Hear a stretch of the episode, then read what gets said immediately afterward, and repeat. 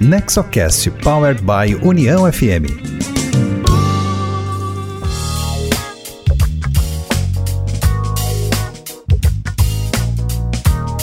Olá, seja bem-vinda, seja bem-vindo. Esse é o NexoCast, o podcast sobre governança corporativa, inovação e empreendedorismo voltado ao desenvolvimento com foco nas famílias empresárias. Hoje trazendo como convidadas especiais Cris Bianchi e Cici Saraiva.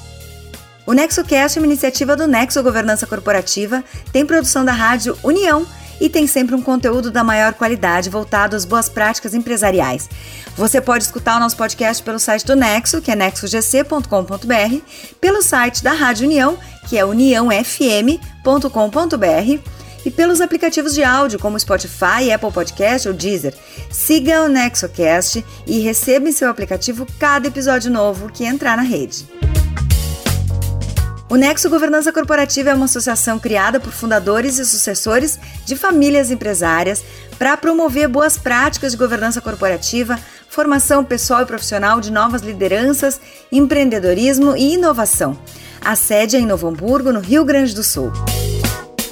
Eu sou Cristina Pacheco, diretora de comunicação do Nexo, e esse episódio do NexoCast vai falar sobre sucessão e traz a fala de Cris Bianchi, que é especialista em governança de empresas familiares, mediadora e pacificadora de conflitos. Ela atua principalmente na instalação da governança e no suporte a sistemas relacionados em processo de amadurecimento em empresas de médio e pequeno porte. Também participa da conversa Cici Saraiva, uma das herdeiras da livraria e editora Saraiva, e as duas falaram sobre o tema sucessão em uma reunião mensal com os associados do Nexo. A gente começa com a apresentação de Cris Bianchi. Bom, uh, eu vou começar então. Uh, sou Cris Bianchi, Maria Cristina Bianchi. Sou vice-coordenadora da Comissão de Empresas de Controle Familiar, uh, da qual faz parte a Letícia e a Cici, que é a outra convidada. E nós tratamos de governanças dentro de famílias empresárias e de empresas familiares é o nosso foco principal. Nós uh, fizemos um caderno esse, esse uh, ano que passou, com todos esses problemas de pandemia, conseguimos editá-lo e, e ele fala sobre sucessão. E esse é o tema hoje. Então, vamos lá, sucessão. O que, que é a sucessão na verdade, a sucessão, nós encaramos a palavra sucessão como se fosse a passagem eh, de geração, mas sucessão é um processo que ocorre em vários contextos, né? Acontece nas famílias empresárias, acontece dentro da sua casa, nos equipamentos que você tem, a sua geladeira que vai se tornar antiga e vai parar de funcionar, acontece dentro das empresas, nos processos de fabricação, tem empresas que não podem parar o processo de fabricação, então elas têm todo um tratamento, um cuidado com as coisas que vão ser substituídas. Então, sucessão é um processo que acontece no planeta, né? Acontece nas plantas que morrem, são substituídas no seu jardim. Então, não é uma coisa que a gente espera que aconteça num ponto determinado do tempo, é algo que é, vai acontecendo aos poucos e uma hora nós temos que, provavelmente teremos que substituir qualquer coisa que está sendo, uh, se tornou obsoleta, ou, ou estragou, ou faltou, enfim. Então, uh, eu gostaria de dar um exemplo. Eu, esta, conversa é para desmistificar o termo sucessão, né? Para a gente sair daquela história de que sucessão é alguma coisa muito complicada, complexa, que acontece nas grandes empresas familiares e na minha não. Né? Então, eu vou dar um exemplo muito prático que está na moda hoje, que é o apagão que deu no Amapá. Aquilo é um exemplo de sucessão que não foi planejada, uh, ao invés de um processo, foi um evento, porque de repente o transformador parou e o estado inteiro ficou na escuridão. Não foi planejado, não foi, ninguém se preocupou com aquilo antes. É o pior exemplo possível de sucessão, mas que todo mundo hoje sabe que aconteceu e que se possa citar. Então o que acontece? O equipamento estava ali, ele estava ficando obsoleto, ninguém planejou a substituição, não tinha o equipamento preparado para substituir aquele. É, quando aconteceu o evento, uh, Saiu todo mundo correndo, deu um tremendo prejuízo. A substituição foi mal feita, teve que ser feita por o que tinha à mão e não por algo que tinha sido preparado e que estava pronto para assumir uma posição de, de substituição eh, que, e que atendesse a contento às necessidades. Então, deu pânico. Deu pânico, né? Saiu todo mundo correndo, agora todo mundo vai ter que pagar a conta. Teve gente que teve grandes prejuízos, a, afetou um monte de. Eh, pessoas, stakeholders, como se diz na governança corporativa, enfim, mais é, sofisticada. Então, isto é o que a gente não pode deixar acontecer na sucessão de uma empresa familiar, né? De repente falta alguém, não precisa ser o controlador. Nós estamos falando de controlador, né? Na, na, no caderno nós falamos de controlador, mas é, não pode ser isso que acontece. De repente a pessoa falta, todo mundo entra em pânico, sai correndo, pega o primeiro que aparece, ou o primeiro que existe, ou o único que está disponível, ou ninguém está disponível, então tem que achar alguém. Isso, isso é muito arriscado. Então, o que, que nós uh, trazemos no caderno? Que sucessão não pode ser encarada como algo que a hora que acontecer a gente dá um jeito, ou nós achamos que o jeito já está mais ou menos na nossa cabeça, já pensamos nisso, e a hora que acontecer a gente aplica aí o que, o que está só na nossa cabeça, porque as cabeças são diferentes e cada um tem uma ideia do que vai fazer. Então, nós precisamos pensar nisso como algo que vai evoluindo ao longo do tempo. E se nós planejarmos, quando nós planejamos esta substituição, nós vamos mitigar ou impedir ou evitar uma série de riscos, uma série de confrontos, uma série de discussões. Nós vamos é, evitar ou, ou pelo menos minimizar conflitos dos sucessores, porque é, você não sabe se, se os seus sucessores estão de acordo com a escolha que está na cabeça de alguém e não foi colocada num papel, é, ou vou ver que a pessoa nem pensou nisso ainda. Então, o planejamento, gente, é tudo, né? Planejamento de qualquer. Até a lista da feira serve para a gente planejar, não chegar lá e sair uh, fazendo despesas que não deviam e não trazendo para casa o que era necessário. Então, planejamento da sucessão é um processo, é algo que a gente senta, debate com o sucedido, que será sucedido, com os potenciais sucessores, e pode ser que não tenha nenhum, e a gente tenha que pensar qual é o processo que nós vamos estabelecer para escolher um sucessor. Como é que nós vamos formar esse sucessor? Será que entre os herdeiros tem alguém que quer ou tem alguém que tem competência? Como é que nós vamos selecionar essa pessoa sem deixar magoados os que não serão selecionados? Como é que nós vamos amarrar isso na legislação? Porque é, emoção é algo que, se fosse controlado, não teriam guerras no planeta, né? É, na hora da sucessão, se alguém se desequilibrar, pode mover um processo. Então, a legalidade no que, tá, no que foi planejado está amarradinho, todos os conflitos foram pacificados. Isto é um planejamento de sucessão. É importante, é, é até importante na padaria, na barraca de feira. É importante no grupo Votorantim, é importante é, na VEG, é importante. É importante em qualquer tamanho. É importante eu planejar até a substituição da minha geladeira, porque se ela romper no meio do verão, eu vou perder o que está dentro dela. Se ela quebrar no inverno, ah, que bom, eu abro a janela, boto tudo na sacada, né? E dá tempo que eu chamar. Agora, quem que eu vou chamar? para substituir a minha geladeira. Eu tenho isso anotadinho em algum lugar? Ou eu vou ter que sair correndo e ligar para um monte de gente enquanto a, a minha comida vai estragando? Então, planejamento de uma sucessão é tudo. Né? É você pegar as pessoas e tratar com elas o que, que elas, que ideias elas têm, as pessoas que serão potenciais sucessores. O sucedido, será que ele tem algo para fazer depois que ele vai ser sucedido? Será que ele tem um planejamento de vida? Uh, será que as competências foram desenvolvidas? Será que eu, eu sou de uma terceira geração de uma família empresária, né? Uh, será que eu sou a mais competente? Eu me acho, né? Eu me acho, estou me achando maravilhosa. Mas será que colocar nas minhas mãos, nas minhas mãos, o futuro da empresa é o melhor a escolha que eu faço, a melhor escolha que eu estou fazendo. Será que eu não tenho uma irmã mais competente do que eu? É, será que eu não estou fazendo isso por vaidade? Então, sentamos, conversamos, planejamos, debatemos, aparamos arestas, é, fazemos pacificação de conflitos, porque nesta hora surgem conflitos que a gente nem imagina, né? Quando eu era pequena, minha mãe me deu uma boneca Suzy, hum, loira, mas a minha irmã ganhou uma ruiva e a dela era mais legal que a minha. Até hoje eu tenho isso. Minha mãe preferia a minha irmã, não eu. Né? Eu posso vir com isso.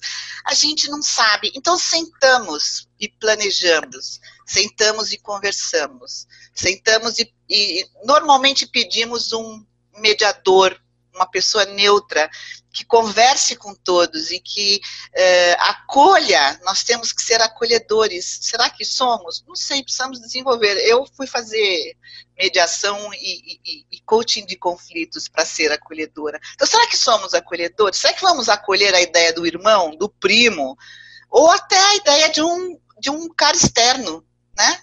Será que estamos preparados para isso? Nós precisamos de tempo para nos preparar. Esse é o planejamento da sucessão. É um investimento no tempo, um investimento em tempo e investimento nas pessoas que estão ao redor e que vão fazer parte disso. Algumas quer queiram, quer não. Outras estão com muita vontade, né? Mas tem gente que vai, vai fazer parte, hum, não sei se com vontade. Então, planejamento, uh, precauções, uh, ajustes de uh, arestas que existem. Todo mundo tem arestas, eu tenho, todo mundo tem. Até o Papa tem arestas com o Vaticano, né? Então, vamos acertar isto antes. É, é um tempo gasto inútil? Não, não é. Será que tudo que está na cabeça de todos é, está de acordo com todos? Muito provavelmente não. Então, diálogos para estabelecer isso, para saber o que está acontecendo na cabeça dos outros. Quem é que vai mediar isso? Qual é a pessoa que vai ajudar? Porque santo de casa costuma não fazer milagre. Não precisa ser um contratado externo, mas pode ser uma pessoa de confiança da família, alguém que tenha dom para isso, né? Se for um contratado, que seja um bom contratado, não uma pessoa externa que tenha uh, condições plenas de acolher todas as posições, acomodá-las, trazer as, uh, os problemas que já foram vistos em outras famílias empresárias. Né, eu, eu vi problemas na barraca de fruta do, da feira que eu faço, né? E aí conversei com as pessoas e, enfim, não, não foi difícil. Quanto menor a família, mais fácil, né? Então, o tempo é quanto mais cedo, melhor. Mas às vezes a família já está grande. Então, Vamos sentar, vamos conversar, vamos planejar, vamos pensar nas hipóteses que podem gerar conflitos, vamos antecipar esses conflitos, vamos antecipar as, as medidas que têm que ser tomadas, as competências que têm que ser desenvolvidas, para a hora que chegar o evento, que na verdade não é um evento, é um processo que vem se desenrolando ao longo do tempo, nós estejamos o melhor preparados possível. Será perfeito? Não. Será na, na hora certa? Possivelmente não. Pode ser que a pessoa a ser substituída falte antes, mas nós já estaremos conscientizados de que é uma situação que precisa da colaboração de todos, que precisa da legalidade, que precisa do acolhimento e que precisa da pacificação eh, de todos os envolvidos. Isto é a sucessão. Olá, primeiramente queria aqui agradecer o convite para eu contar aqui um pouco a história da minha família de sucessão.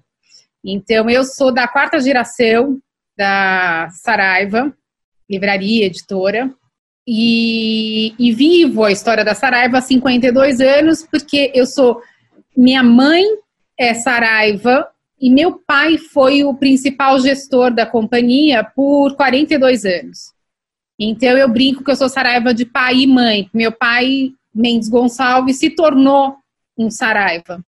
Isso foi. E, e ele faleceu em 2011.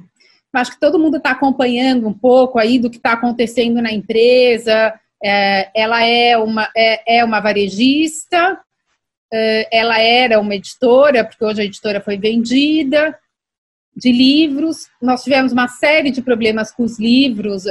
o mundo está tendo uma disrupção do livro. O varejo, a Amazon, mudou completamente o varejo no mundo.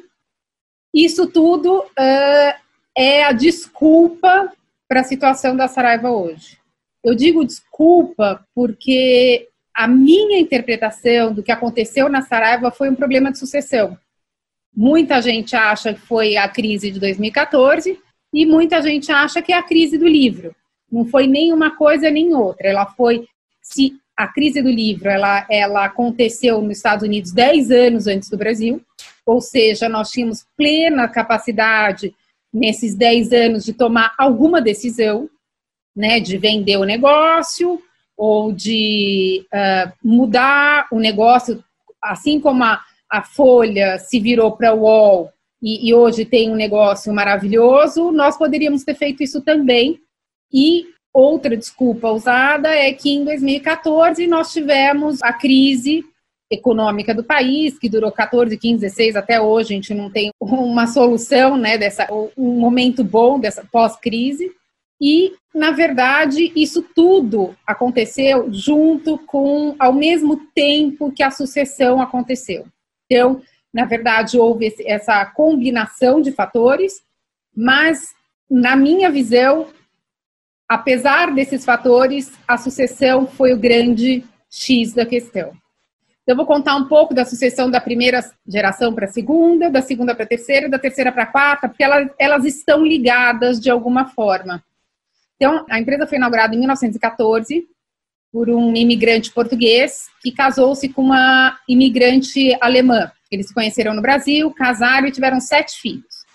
O Joaquim Saraiva teve outros empregos e outras atividades antes de inaugurar a Livraria Saraiva, que se chamava Livraria Acadêmica, no Largo de São Francisco, que, para quem não conhece São Paulo, o Largo de São Francisco, onde fica a Universidade de São Francisco de Direito, que há muitos anos é a melhor faculdade de Direito do Brasil. E ele abriu a Saraiva ali do lado e com o propósito de fornecer livros para esses estudantes da São Francisco. Então ele comprou uma biblioteca de um falecido advogado, uma biblioteca, ele tinha acabado de falecer, ele comprou a biblioteca toda e abriu esse sebo de livros. Quando ele abriu o sebo de livros, ele já tinha sete filhos, a sétima filha tinha acabado de nascer, e já tinha filhos com 15 anos. Então, os filhos automaticamente foram ingressando na empresa junto com o pai da primeira geração para a segunda, não houve exatamente uma sucessão, porque os três filhos homens, que são três homens e quatro mulheres, os três filhos homens já estavam na empresa. A empresa já tinha crescido muito, já tinha virado uma editora, porque três anos depois da inauguração da livraria, ela virou uma editora. Ela já era a principal editora de livro uh, jurídico. Em 1944, quando morreu meu bisavô, então, ela já tinha um certo tamanho. Então, com os três filhos homens, um assumiu a gráfica, um assumiu a livraria e o outro assumiu a editora. Todas as manhãs, os três se reuniam, tomavam um café da manhã juntos e cada um ia para sua unidade de trabalho. Isso foi muito bom e nessa geração a empresa teve uma evolução muito boa também. Então, os três foram muito empreendedores também, que tinham aprendido com o pai, etc. O problema começou na terceira geração. Então, esses três filhos homens uh, e mais quatro filhas mulheres, que duas delas casaram e duas não, então, as que casaram receberam dote. Seria, então, elas não foram herdeiras da livraria. As outras duas, que ficaram solteiras, herdaram a livraria, mas não podiam trabalhar. Elas trabalharam fora, passaram a vida, uh, tiveram uma foi, era professora do estado, a outra foi, ela era máxima essa mulher, mas ela era, ela foi secretária de bem-estar social de dois governos e trabalhou na ONU também, entregando todas o sobre bem-estar social. Então ela era uma mulher gênia. Eu acho que dos sete filhos provavelmente era a geninha dos sete e que depois de aposentadas elas foram cumprir um papel de conselheiras na Saraiva, que não existia exatamente o conselho como é hoje, etc., mas elas participavam do, do processo estratégico da companhia. Então, quando isso ocorreu, dos três homens, filhos do fundador, dois já haviam morrido. Então, só havia um e eram 12 netos, 10 mulheres e dois homens, que também ainda prevalecia de que os homens iriam trabalhar e as mulheres não. Esses dois netos homens entraram numa disputa de poder na companhia. Com essa disputa de poder, um dado momento de uma crise na companhia, em 77, eles se desentenderam, os primos, um saiu e o outro primo comprou a posição acionária do primo que saiu. Nessa ocasião, dez anos antes, mais ou menos, as minhas tias, essas duas tias, convidaram meu pai, que era de fora da família, casado com uma sobrinha, mas que tinha já uma trajetória bem interessante no Banco do Brasil e que estava louco para ir trabalhar numa, na, na, iniciativa privada, porque no Banco do Brasil ele ia levar séculos para chegar na posição que ele gostaria de chegar. E foi convidado para ser diretor financeiro da companhia em 69. Em 77, quando ele viu o que estava acontecendo, ele pediu demissão, saiu da companhia e ficou a disputa entre os dois primos. Uh, nessa ocasião, meu pai pegou as quatro filhas, esposa, levou para os Estados Unidos. Ele queria fazer MBA na UCLA, então fomos para Los Angeles. Ele estava se preparando para se candidatar ao mestrado quando ele recebeu um telefonema da família dessas minhas tias, filhas do fundador, pedindo pelo, pelo amor de Deus voltar o mais rápido possível para salvar a companhia de um possível problema financeiro mais grave. Acabou que meu pai desistiu do MBA, viemos todos de volta três meses depois para o Brasil. Ele assumiu a companhia na condição de que ele fosse o principal, isso em contrato, que ele fosse o principal executivo da companhia. E assim foi de 77 até 2007, quando ele foi para o conselho, onde ele ficou até 2011. Por 30 anos, a Saraiva deu lucros consecutivos, crescimento absurdo. Meu pai, ele tinha uma medida de sucesso para ele, era o seguinte, quando eu entrei na Saraiva, nós tínhamos 400 colaboradores. Quando meu pai morreu, eram 6 mil colaboradores. Então, esse salto foi muito feito pelo meu pai. E aí, o que, que aconteceu? Meu pai era o sobrinho, o, o falso sobrinho escolhido em detrimento do sobrinho de verdade. As tias viveram muitos anos. Elas morreram com mais de 90 anos, elas foram morrer uma no ano 2000 e a outra em 2005. Então, assim, elas foram muito longevas e aí quando elas faleceram e esse, esse sobrinho se tornou o controlador da companhia, ele já não tinha mais idade nem como assumir este lugar. Bom, nesses anos todos, nunca se falou em sucessão para a quarta geração, não se tocava nesse assunto, nenhum bisneto do fundador trabalhava na companhia, ninguém foi preparado nem para ser gestor, muito menos acionista. Eu soube no ano 2000 que nós seríamos herdeiras dessas minhas tias, que deram metade das ações dela em agradecimento ao que meu pai tinha feito pela companhia. Então, o que, que aconteceu? Eu, nós não sabíamos que nós íamos ser minoritárias, eu e minhas irmãs. Então, não fomos preparadas para serem. Uh, minhas irmãs não foram preparadas para ser acionista. Eu fui preparada, estudei e trabalhei em Banco Mundial e etc fiz MBA nos Estados Unidos, eu, eu me preparei para ser administradora, mas eu achava que eu nunca iria trabalhar na Saraiva. Até que, quando a última filha do fundador faleceu em 2005, eu fui convidada para assumir uma cadeira no conselho. E, na verdade, não era bem convidada. Eu tinha, eu e minhas irmãs, nós tínhamos direito a esta cadeira do conselho. Então, não é um convite, ah, você foi convidada pelo seu primo. Não, não fui convidada, era um direito que eu tinha. Isso foi em 2006, eu assumi uma cadeira, o filho do primo da minha mãe assumiu a cadeira dele no conselho e continuou a companhia como se nada, como se não fosse haver um evento de sucessão ou como se a sucessão já estivesse feita. Na cabeça do meu pai, por exemplo, a sucessão estava pronta os, a quarta geração estava no conselho, a empresa estava totalmente profissionalizada e a família ia participar da estratégia da companhia.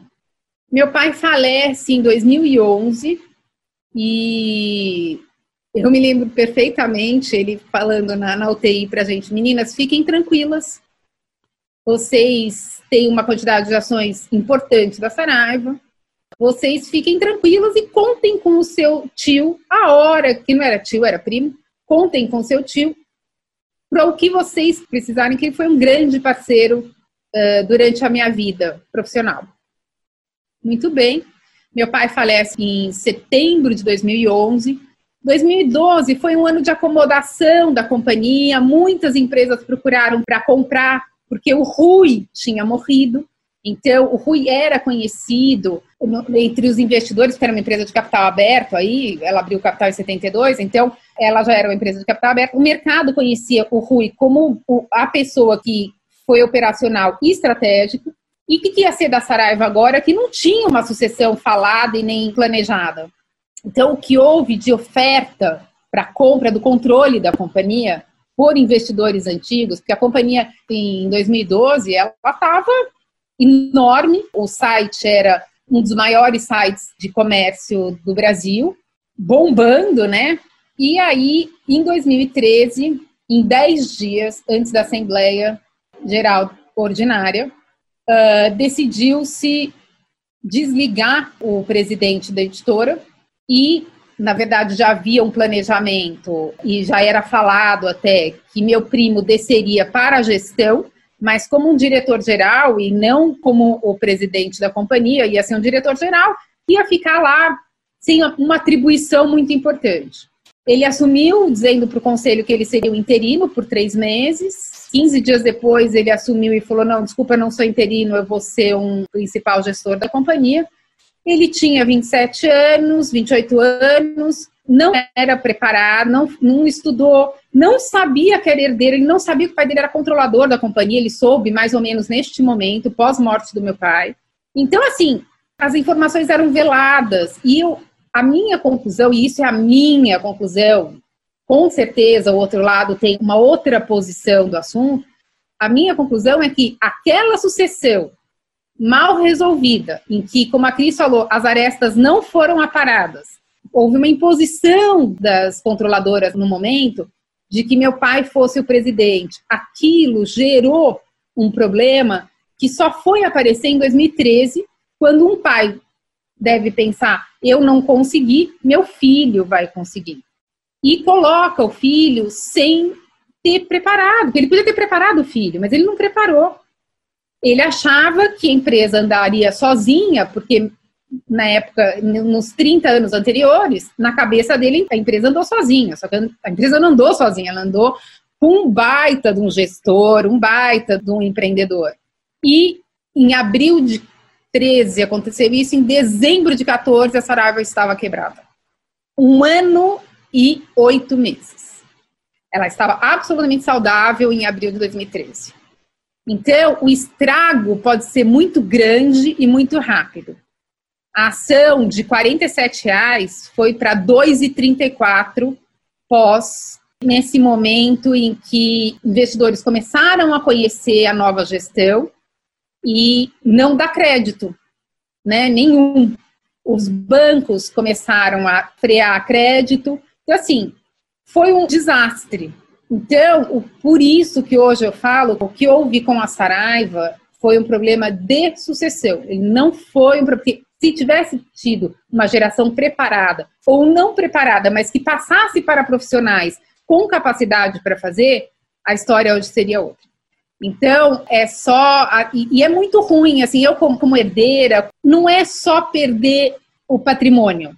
Eu acho que esse é o de menos. É perder a história, o sobrenome, é perder um legado, não só dos Saraivas, mas o legado do meu pai que era um, um Saraiva adotado. Então, isso é muito triste para herdeiro. Isso é muito triste, isso é muito pesado. E se essa sucessão tivesse sido preparada, porque na ocasião eu falava, gente, a gente tem que fazer isso, tem que fazer aquilo. Cala a boca, eu vou fazer do jeito que eu quero. Então, não adiantava falar, porque, é, assim, ah, de repente descobriu que era controlador, que podia ser o gestor principal e que vamos brincar de administrar a empresa, né? Então foi isso que aconteceu. E aí as decisões importantes que tinham que ser tomadas não foram tomadas e não eram e não se permitia falar de assunto estratégico em conselho. Então foi uma loucura, foi uma loucura. Foram sete, eu briguei lá dentro por sete anos, tentando reverter esse quadro, reverter a condução da companhia. Um gestor que não traz resultado por dois anos, um gestor profissional, ele é demitido. Um gestor que quebra a empresa em um ano e meio, ele continua na empresa. Para você ver como é difícil, depois de tomada posse, você tomar uma decisão que mude aquilo. Então, a sucessão é assim, é fundamental. Fundamental. Então, desde que, desde 2015, que aconteceu em 14, então em 15 eu fui estudar mais, eu queria entender mais de governança, eu queria entender o que, que a Saraiva podia ter feito, o que eu podia ter feito para dar todo aquele destino, para mudar aquilo. E, e a palavra era governança. Era governança, uma sucessão planejada, então, não foi planejada? Então, vamos correr atrás agora, né? Não vamos deixar assim na mão do que apareceu. E governança, para mim, foi a palavra que faltou, né? Faltou completamente na gestão da companhia. E aí o controlador tomou todas as decisões do jeito que ele quis. E a situação hoje é essa: uma empresa em, em recuperação judicial, tentando aprovar um aditivo aí de por conta da Covid, não consegue se cumprir o plano de recuperação, então está tentando aprovar um aditivo do plano. Ontem mesmo teve uma assembleia de credores. Então, é uma empresa pré-falimentar, assim, como diria assim, é uma empresa que, se não conseguir aprovar um, a, a esse aditivo, é uma empresa falida. Então, uh, e a ação de 47 em 2013, ela é 60 centavos hoje. Então, é muito doloroso, é muito triste. E no caso da Saraiva, ainda, eu acho que houve um, um problema ainda nacional.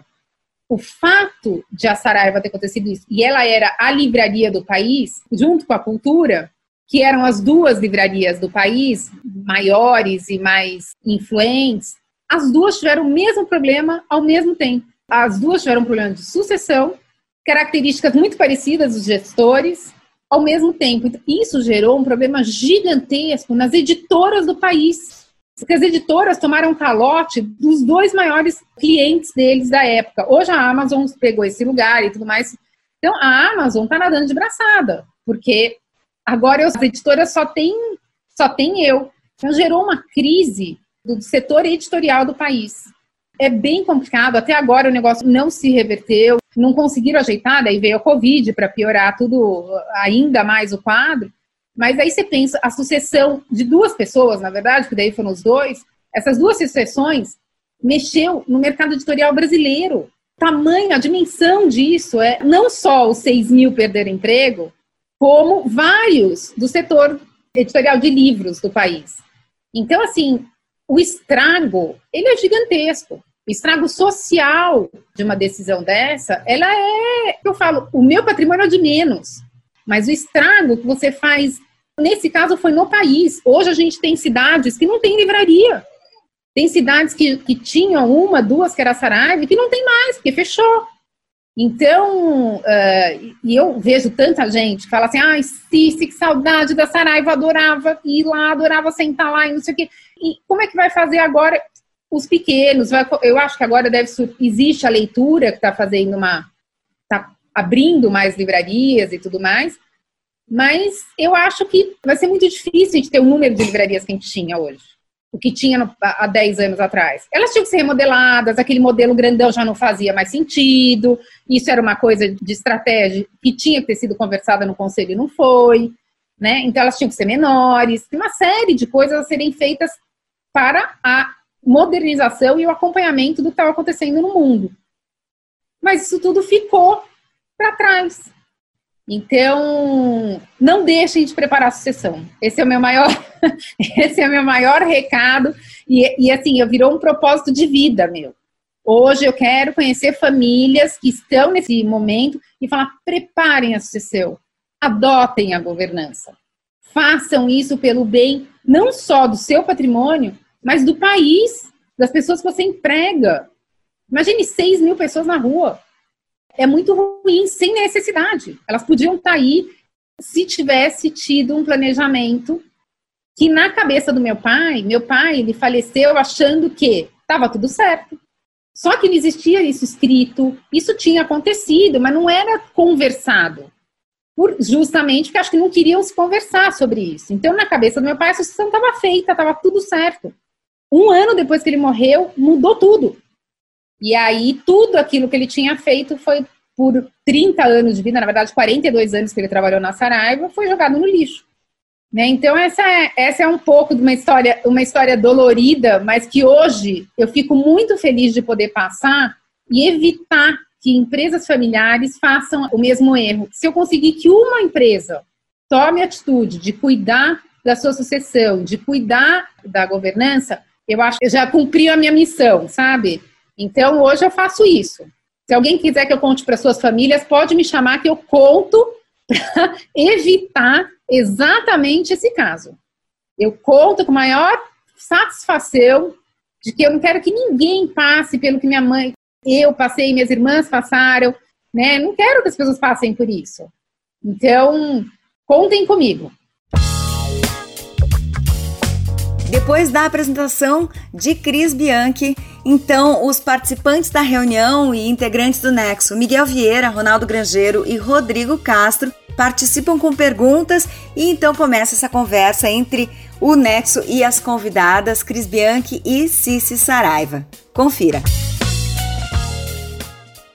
E falando um pouco da questão do momento uh, da sucessão, que eu acho que é um tema bem importante, até uh, uh, esse exemplo da Cici fala um pouco também dessa dificuldade de juntar a família, reunir a família, ter essa conversa difícil e ter um momento adequado para planejar a sucessão. Uh, a gente percebe também em muitos grupos familiares que eles promovem a sucessão, mas na primeira dificuldade o fundador volta para o negócio e daí bagunça e volta aquele status anterior e todo aquele trabalho que foi desenvolvido vai por água abaixo, vamos dizer assim. Uh, então, Talvez não seja uma sucessão bem planejada e todos não estavam na mesma página. Mas eu queria ouvir um pouco da experiência de vocês, eh, porque as pessoas cada vez mais longevas, os fundadores vão hoje a 70, 80, até 90 anos com saúde tocando seus negócios. E os filhos com 50, 60, sendo preparados para suceder ou não fundador. Uh, e a dificuldade que a gente percebe aqui na nossa região é esse momento. As empresas familiares não conseguem uh, achar o momento adequado e, e, e, colocar essa conversa difícil para as famílias. Eu queria ouvir um pouco a experiência de vocês, se de repente também no, no, no exemplo da CIS, também se o momento talvez passou um pouco e daí também talvez essa dificuldade, se puderem falar rapidamente Daí eu abro também espaço para os demais perguntarem. Obrigado. É, eu vou começar, depois eu passo para a Cici. É, eu tenho alguns exemplos muito próximos meus dessa situação aí. De um CEO passou, o controlador passou, pro, contratou um CEO, chamou uma, lá uma super mega power uh, headhunter para isso e um ano depois o cara foi mandado embora. Então, o que, o que, que acontece aí? São, eh, tem algumas coisas, né? Mas os, os motivos principais. Primeiro, é, o, o controlador, ele não se desprendeu daquilo, né? Ele, ele não, não há uma, uma pacificação ali, não há uma um entendimento ali, né? Aquilo foi feito pro forma. Então, é, na contratação, eu vi, eu já vi sabotarem não, é sabotar, é, vou catar o cara na esquina e quebrar a perna dele, a senhora que ele chegar na empresa não vai poder ser contratado como CEO. Não é isso. É contratar uma pessoa ótima, maravilhosa, mas que não está, não é adequada para aquela posição. Ou, se está adequada, ela é sabotada pelo controlador ou pelos controladores, né? Quer dizer, a pessoa não consegue tomar decisões, ou a pessoa é, não consegue levar a cabo estratégias combinadas, inclusive. Então, é a pessoa do poder que foi substituída não está preparada, nem ela e nem os tantos que ajudaram a colocar um novo controlador ou um novo CEO, enfim, uma nova pessoa no comando. Né? Então, é, não há, é, não, há consonância. Foi colocado ali porque o manual da governança corporativa, ou o manual da governança familiar, ou qualquer manual que seja, disse que a estratégia, ou até a própria consultoria, disse que tinha que ser feito desta forma assim assado. Vamos fazer, mas dentro ali, no emocional, aquilo não está resolvido. Então não há dúvida. Pode ser o presidente da Inglaterra, da rainha da Inglaterra. Bom, a rainha da Inglaterra é um exemplo clássico, né? Está planejando a sucessão do filho dela, da, ele não vai tomar posse, quem vai tomar posse é o neto. Isso foi, inclusive, o meu tema de, de artigo dentro da Colômbia, quando fiz coaching de, de conflitos. É, ele nunca foi preparado e nem. Um, a rainha Inglaterra nunca se desprendeu o suficiente para colocar o filho dela lá. Ele não vai assumir, quem vai assumir vai ser o neto não, não houve preparo. É quem detém o poder é que está uh, que controla isso. Se a pessoa que detém o poder não abrir mão dele, não vai passar. Pode passar, chamar quem for, com o salário que for, ou até herdeiros legítimos, né? Pode ser o filho, o sobrinho, uh, no caso aqui, o, o marido da sobrinha. Se, se não for de coração, de alma, de compreensão, se o preparo não foi bem feito, se a pessoa não vê uma perspectiva para ela depois daquilo, não vai passar. Vai passar e vai voltar para trás. Então, qual é o tempo disso? O tempo é qualquer tempo. Qualquer tempo é um bom tempo, desde que quem vai ser substituído esteja preparado. Então, precisa haver este preparo, precisa ser abordado com esta pessoa. Olha, o que, que você quer para esta empresa no futuro? O que, que você quer para os seus herdeiros no futuro? O que, que como você enxerga essa empresa no futuro, num futuro tal em que você não estará mais aqui? Então, é esse preparo que precisa ser feito. Se a pessoa tem 30, 50, 60, a minha mãe tem 90 anos, ela entrou em depressão quando saiu da empresa. Ela saiu com 85, ela entrou em depressão, precisei quase interná-la, né? Ela teve que tomar sérios antidepressivos, porque ela não estava preparada para isso, ela não queria passar de jeito nenhum. Então, e nós preparados para assumir, eu mais preparada para assumi-la, eu não assumi, a minha empresa está sendo encerrada, porque a minha mãe não conseguia, e eu entendi isso, eu entendi isso, eu não conseguia fazê-la se desprender de uma parte da vida dela. Ela estava na empresa desde os 14 anos de idade até os 84, são 70 anos. Como é que você tira uma pessoa com 70 anos de empresa de uma posição que, que é a vida dela. Então, essa pessoa precisa ser preparada, essa pessoa precisa ter conversas, as, os herdeiros, quem está em volta precisa falar: olha, como você enxerga isso, como você vê o futuro, sem você aqui, se você não enxergar isso, como você vê o seu futuro fora daqui. Se essa pessoa não enxergar isso, ela não vai sair, e se sair, vai voltar, porque vai sabotar o que foi colocado ali. Uh, eu gostaria de fazer uma pergunta. Se falou muito em boas práticas, né? É, e pensar na, na sucessão, no processo sucessório, com bastante antecedência, com bastante tempo, investir essas conversas difíceis serem antecipadas, é, pensando um pouco nos aqueles três círculos do John Davis, né, da empresa familiar, a família, a gestão e a propriedade. Vocês poderiam citar mais algumas práticas específicas que podem ser ou ferramentas que podem ser utilizadas em cada um desses círculos que podem facilitar os processos de sucessão? Olha, o processo de sucessão não está contido no círculo da empresa, porque estou é, falando sempre de uma empresa familiar, né? Empresas de capital aberto é outro assunto, ou de capital aberto, ou enfim, de, de capital pulverizado. Mas em empresas familiares, o círculo do negócio da empresa não está não está contido, não penetra nisso, porque você obrigatoriamente tem o círculo da família, que empresas que não, é, não são controladas por família não existe, e é aí que as coisas acontecem. é na, pode ser o, o, ciclo da propriedade, obviamente, também, porque ali também está a família. Né? Onde está a família é onde as coisas acontecem. Então, é, são essas pessoas que precisam conversar, precisam uh, pensar no futuro, precisam enxergar o que, que é que estará dali 20, 30 anos e sentem para se acertar. Agora, você tem muita gente que começa pelos próprios controladores de propriedade mesmo, que na verdade são os caras que decidem, né? Você concorda? Quer dizer, o cara que tem ali a escritura ou está no contrato social como dono, essas são as pessoas que precisam sentar e começar a pensar nisso. Quem é que provoca isso? A gente dizer, é muito fácil dizer, o cara tem que pensar nisso, a gente sempre fala isso, né? O controlador tem que sentar e, e se conscientizar. Isso numa, na prática não acontece. São é comum serem os herdeiros que se juntam e começam com uma provocação e deve ser uma provocação acolhedora. Uh, mãe, pai, tio, sei lá, né? Como você enxerga isso? O que você espera para nós no futuro? O que, que esperava o pai da Cici para elas no futuro?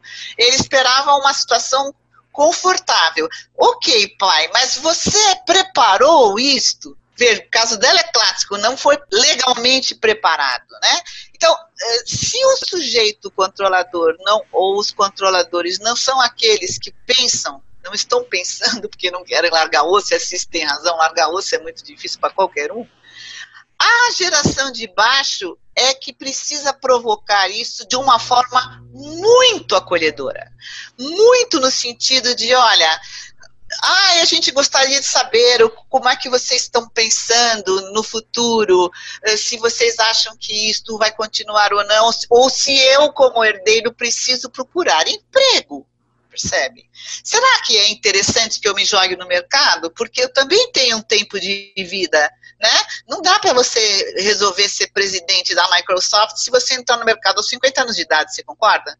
Então, é, é, existem justificativas muito é, pragmáticas que têm que ser colocadas com muita delicadeza. Olha, pai, olha, mãe, ou seja lá quem for o controlador, né? É, eu, eu tenho uma definição de vida muito importante para mim, que é o meu futuro profissional. Uh, como você enxerga esta empresa? Eu vou estar nela? Eu não estarei? Eu preciso? Nós, herdeiros, precisamos uh, nos preparar para um futuro? Será fora da empresa? Será dentro da empresa? Então, esta é uma provocação e tem que ter muita delicadeza, porque você toca na finitude da pessoa. Quer dizer, eu estou provocando você a respeito da sua morte ou da sua ausência. É um eufemismo, né? Ou da sua incapacitação, o dia que você estiver incapaz é isso que a pessoa, a provocação que a pessoa escuta, né? Não, mas eu, não, eu tô ótimo, eu estou ótima. Minha mãe dizia isso aos 80 anos de idade. Não, mas eu estou raciocinando plenamente. Então, você está provocando, você está provocando a, a pessoa encarar o fim. Pode ser o fim do prestígio, pode ser o fim da vida, pode ser, o, mas é um fim. Então, isso tem que ser feito com muita gentileza, com muita delicadeza, com muito acolhimento da fraqueza do outro que não quer mostrar fraqueza porque está numa posição de poder. A recíproca é verdadeira, você também não quer mostrar fraqueza, porque se você mostrar, pode ser que não seja você o escolhido para suceder o dono do poder. Então, não é uma ferramenta, é uma abordagem uma abordagem, é, porque não tem regra, como a própria Cici falou, não existe um. Bom, a receita é essa, pessoal, tá aqui. Né? Nem estrogonofe tem receita, cada vez que eu faço, eu faço de um jeito. Né? Então, é, vamos dizer, a, a orientação é: precisa ser muito gentil, muito delicado, muito acolhedor, para que quem tem o poder na mão uh, pense reflita e entenda que há um futuro fora da empresa, né? Quem se prepara tem futuro fora da empresa, né? É, é, meu prestígio vai mudar de mãos, mas são os meus filhos, são meus herdeiros, não sei. Então, este é o grande, a grande orientação, gentileza, uh, cuidado em alertar ou chamar ou provocar o pensamento a respeito disso. Nem sempre ele parte do controlador. Né? É, é difícil, né? É muito difícil.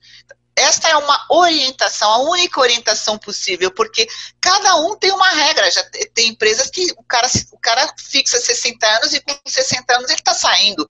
Eu, com 60 anos, não cheguei a assumir. Percebe? Então, é isto. É o emocional, né? É a parte humana da coisa que precisa ser muito delicada, gentil e bem cuidada essa questão né, das desculpas corporativas, né, dificuldade de lidar com os assuntos que são fundamentais. Né.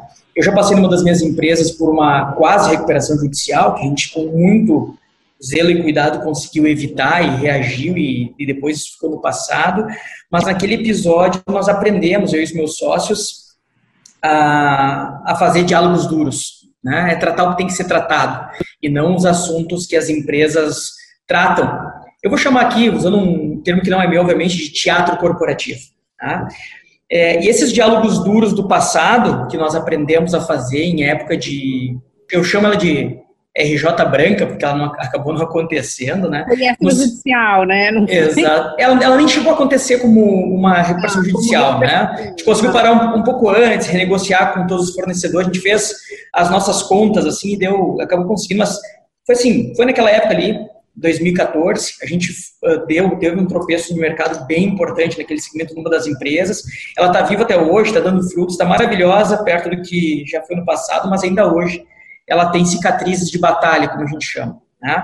Quando entrou a pandemia, a gente, essa empresa já estava ajustadinha, redondinha, tinha feito tema de casa, de 2014 a 2020 ela foi se reestruturando, ela deu origem a outros spin-offs que foram criando o corpo já num método um pouco mais adequado e os diálogos duros eles passaram a fazer parte do nosso vocabulário corporativo em todos os níveis, com os gerentes, com, na diretoria, com os sócios, no conselho, por aí vai. E como eu tenho, eu tive o privilégio de estar no conselho e na diretoria de algumas dessas empresas, bom, em alguns, eu, eu sempre me vi envolvido com esses diálogos duros. Tá? Bom, o fato é o seguinte, né? É, sucessões acontecem, né? Dentro ou fora da família, mas sucessões acontecem, né? É, como provocar essas reflexões e diálogos duros, necessários, mantendo a gentileza que a Cris Bianchi tão bem comentou agora nessa última fala, né, para que ela aconteça muito antes de ser necessária. E quando ela acontece e já é necessária, ah, vai passar, mas vai doer primeiro. Né? Como construir, como, como abrir as bases para esse diálogo, se não dos filhos para os pais, mas entre os sócios, por exemplo. Né? Eu faço parte de uma empresa familiar uma família empresária, na verdade, com vários negócios, eu faço também parte de uma empresa familiar e eu tenho os meus negócios fora da família. Eu nunca fui almejar, eu nunca almejei sucessão em qualquer uma das empresas existentes porque tem muita gente na minha frente, né? E aí vem a questão, assim, né? Como provocar essas reflexões e diálogos duros tão necessários antes, né? Para que a gente tenha tempo de chegar nos momentos de dureza com mais amor no coração. Pergunta tanto para a Cris quanto para a Cícia, acho que ambas têm, têm muitas experiências nessa área. Eu posso falar, Cris? Eu diria que uma das formas é contando exemplos, bem-sucedidos e mal-sucedidos. Porque aí você pode dizer o que, que, pode acontecer e o que, que acontece se o negócio é bem falado. Então, assim, ah, você viu que legal a história do, do Magazine Luiza? É uma história, eu acho que para para muita gente contar isso. E, na verdade, a Luizinha ficou anos preparando o Frederico. Né? Então, Uh, e provavelmente sem muita pretensão de ele ser o CEO, e daí calhou de ser. Uh, eu acho que você contando também histórias como a da Saraiva é outra. Então, eu acho que contando exemplos, e claro, tem que ser num contexto em que surja o assunto, assim, ah, do magazine, ah, você viu, assim, tem que ser meio, às vezes, não tão bem preparado. E aquela história, às vezes é, nós temos uma conversa difícil que precisamos pôr à mesa. Eu acho que, assim, é, são momentos que eu acho que pode surgir e alguma notícia de alguma coisa que tem que aproveitar oportunidades para introduzir o assunto, porque acho que depois de introduzido, é assim, ele vai para a mesa, né, e aí é aquela coisa, então precisamos trabalhar e ter conversas difíceis, nós vamos ter que falar nãos, né, para pessoas que não querem escutar não. E eu acho que isso tem que ser preparado, né, porque Eu falei, antes uma conversa muito difícil do que uma falência. Né? Então, acho que aquela a conversa difícil é mais fácil do que o resultado da falta dela, né? Então, acho que é isso. Cris, você tem alguma coisa aí para acrescentar? Tenho. É, eu consegui algumas coisas, enfim, alguns movimentos em algumas situações, citando, como ela falou, Alice terceiros, mas é, numa situação um pouco mais objetiva, é, do tipo, nossa, eu, eu, estou com um problema, eu é, não sei se nós vamos ter problemas, então vamos chamar alguém para contar, para conversar conosco sobre isso antes que isso se agrave, no, de preferência problemas uh, simples, né? Então, uh, eu uma vez estava conversando com uma amiga, descobri que o namorado dela ia dar o golpe nela. Golpe. Era rica, ia dar o golpe. E aí eu comecei a falar de um ex-namorado meu, que não era verdade, eu inventei a história, era uma mentira. Ah, então não, mas os, e eu falava para ela assim: seu namorado é ótimo, o meu, o meu aprontou isso, fez aquilo, aquilo outro. Então, eu estava pondo na frente dela uma situação, era um filme que eu estava passando para ela. E que ela não era personagem principal, então não se sentiu agredida. Uh, dez minutos depois ela falou, mas você sabe que eu estou começando a ter ideias? No fim, ela teve que indenizar o cara, porque ela era muito rica, enfim. Então, a ideia é você trazer uma, uma situação parecida e dizer, olha, eu não quero passar nunca por isso, eu acho que ninguém aqui quer. Vamos fazer o seguinte, vamos chamar alguém para conversar conosco sobre isto, ou sobre aquilo, ou que nos dê uma reflexão. Isso é uma ideia que eu tive. Outra ideia é você chamar, falar, tem uma pessoa que vai escrever um, um, um artigo na mentira, mentira branca, né? Porque como que você vai provocar algo uh, sem que a pessoa perceba? Percebe? Quer dizer, né? Ou você chega e fala, olha, pessoal, eh, eu não quero mais discutir, porque tivemos discussão a semana passada, que tal se a gente uh, montasse um sistema para discutir esse tipo de coisa e abrir o jogo, isso é uma possibilidade, ou dizer, olha, tem uma pessoa que está querendo fazer uma entrevista, eu fiz isso com um senhor dono de uma empresa. O herdeiro falou, pai, ela precisa fazer um artigo, ela quer conversar com o senhor, e aí eu, como gente de fora, fui lá e comecei a conversar com o sujeito e fui colocando situações externas que na verdade eram as dele. E aí o cara acordou. Entendeu? Então, uh, sócios, é o seguinte, nós vocês lembram que nós brigamos o mês passado? Uh, alguém aqui está afim de brigar dessa forma de novo? Alguém aqui está afim de discutir dessa forma de novo? Vamos chamar alguém que nos, nos ajude? Vamos fazer um curso de mediação? Vamos, uh, sei lá, o que encaixa para você? Porque realmente não tem, não tem, uh, não tem uma regra. Né? Meu namorado adora fazer meditação. Vamos fazer um curso de meditação? Não sei, algo que você consiga trazer que seja acolhedor e que é, faça, tem que ter um, um, ambiente neutro, que as pessoas possam falar o que querem, sem julgamento. Isso é muito importante. O pessoal, nós vamos hoje aqui lavar roupa, não quero suja, não quero. A regra número um, ninguém critica ninguém. Regra número dois, todo mundo se escuta até o final. Regra número três: ninguém se interrompe, deixa a pessoa esgotar. Vocês estão dispostos a fazer isso? Isso é para o nosso bem. Né? Isso é para o bem deste grupo. Uh, não dá para fazer desse jeito? Vamos chamar alguém, então. Chama um mediador da sua cidade, um cara bom, uma pessoa. Ou vá fazer um curso de mediação, você vai aprender um monte de coisa. Você vai aprender o que é você se desprender de posições que você fala, esse cara está falando besteira tem técnica para isso, percebe? Ou esse cara não é, o cara está me desafiando. Não, ele não está te desafiando, ele está falando um negócio contrário ao seu. Você precisa transcender isso para poder escolher um ponto de vista diferente do seu, diferente do dele e trazer para a mesa para ver um debate. É sempre um e e não um mas. Sim, e ah, eu gosto de preto. Go gente, não podemos falar assim. Eu gosto de vermelho. Ah, eu, tá, eu, é, você gosta de vermelho? Eu também gosto do amarelo. Então, não é, ah, eu não gosto de vermelho, vamos pôr o amarelo. Isso é uma técnica, existem várias técnicas que você aprende para poder fazer isso. Então, Percebe? Estão sempre. É, já que se, não pode ser, se você não pode ser 100% honesto, você vai ter que montar uma circunstância tal, ainda que você traga uma mentira, uma mentira branca, para poder o assunto aparecer, percebe? Ele aparece e você tem que ser honesto. Se você for 100% honesto, se você mostrar fraquezas em, suas, inclusive, você consegue trazer as pessoas para o diálogo com você. Se você mostrar que você está sempre certo o tempo todo, que seu copo está cheio, né, não tem nada que alguém possa acrescentar, você não vai conseguir conversar. Você não vai conseguir provocar isto no ambiente onde você quer provocar. Eu não sei se eu fui muito confusa. Eu tenho, eu tenho muitas técnicas de mediação e, e, e pacificação de, de na cabeça, então é, não consigo falar todas ao mesmo tempo. Mas é, se você tiver dúvidas, por favor, estou à sua disposição. Genial, obrigado. Nessa linha que você vem falando, é, você falou muito em gentileza, em delicadeza, acolhimento. Nós recebemos um tempo atrás uma convidada que é, comentou que ela não acredita muito é, em harmonia familiar numa empresa familiar bem sucedida. Ela acredita muito mais em união familiar. Né? Uh, você acredita que é possível haver harmonia familiar e o sucesso da empresa ao mesmo tempo?